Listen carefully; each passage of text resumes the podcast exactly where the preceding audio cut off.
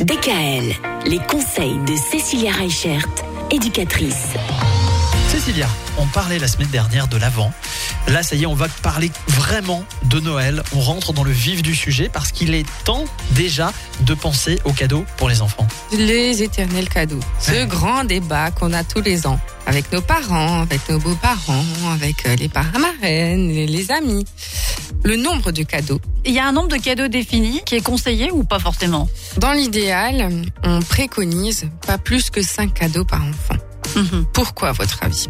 Bah, Pour qu'ils aient le plaisir quand même de prendre un cadeau euh, après l'autre et pas euh, faire euh, une avalanche de cadeaux. C'est ça. En fait, ce qui Ouais. se passe, c'est que souvent, les enfants ont des montagnes de cadeaux. Mm. Qu'est-ce qui se passe? Ils se précipitent pour tout ouvrir, pour tout déchirer.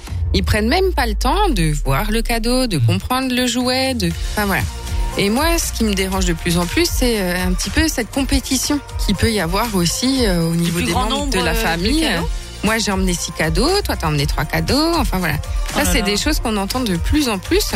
Et je vois dans l'entourage euh, aussi, ou même par rapport aux enfants qu'on a pu avoir en suivi, tous les ans, c'est le même débat. On peut avoir euh, 10 cadeaux, 20 cadeaux. Euh, Quand j'entends 20 cadeaux pour un enfant de 3 ans, je me dis, oh, mais ce Oh non. pauvre gosse, qu'est-ce qu'il a fait à Noël? Il a que des non mais, non mais ça c'est vraiment n'importe quoi. Il peut y en avoir qui en ont même plus, hein Oui mais là c'est plus leur faire comprendre la notion du cadeau, euh, le côté exceptionnel d'avoir un cadeau. bah, C'est ça, il y a cette notion de privilège, de partage. Bah oui.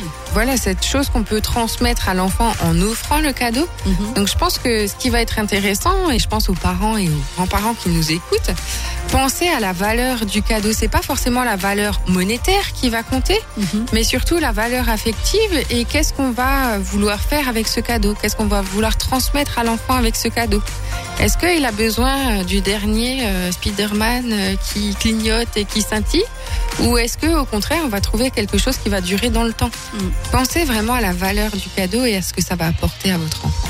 Et donc, Très important. n'en faites pas des tonnes. Mm. Demain, on va chercher à savoir comment aider le Père Noël et ses lutins à trouver le bon cadeau. Il y a des petites astuces très sympas. À demain. DKL. Retrouvez l'ensemble des conseils de DKL sur notre site internet et l'ensemble des plateformes de podcast.